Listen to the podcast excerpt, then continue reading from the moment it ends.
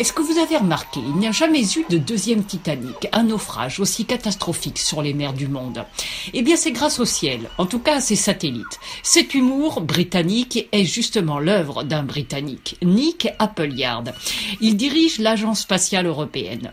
Il est comme un gendarme de la route maritime, mais vu du ciel. Il voit tout, les courants, les vitesses de navires, les plastiques, la pollution, les algues même au fond des mers. Nick Appleyard. La technologie spatiale prend plein de services de données et de communication. Tout d'abord pour la navigation. Au-delà de 100 km des côtes, ce sont les satellites qui reçoivent ce signal. Saviez-vous que les satellites en orbite peuvent être plus proches de vous que n'importe quelle partie de la Terre?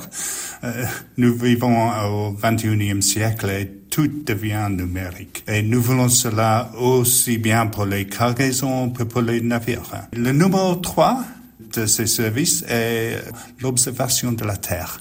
Les caméras, les capteurs dans l'espace euh, qui sont capables de voir les vagues sur la mer, les icebergs, euh, les marées noires. Autant d'avancées en matière de sécurité des secteurs de la logistique et de la mobilité. Plus rapide, plus précis, les outils calculent les vitesses pour économiser le carburant. Ils arriveront même à piloter à distance un navire en difficulté de manœuvre dans un port ou dans un canal. Paul Touré dirige l'ISMAR, l'Institut national supérieur d'économie maritime.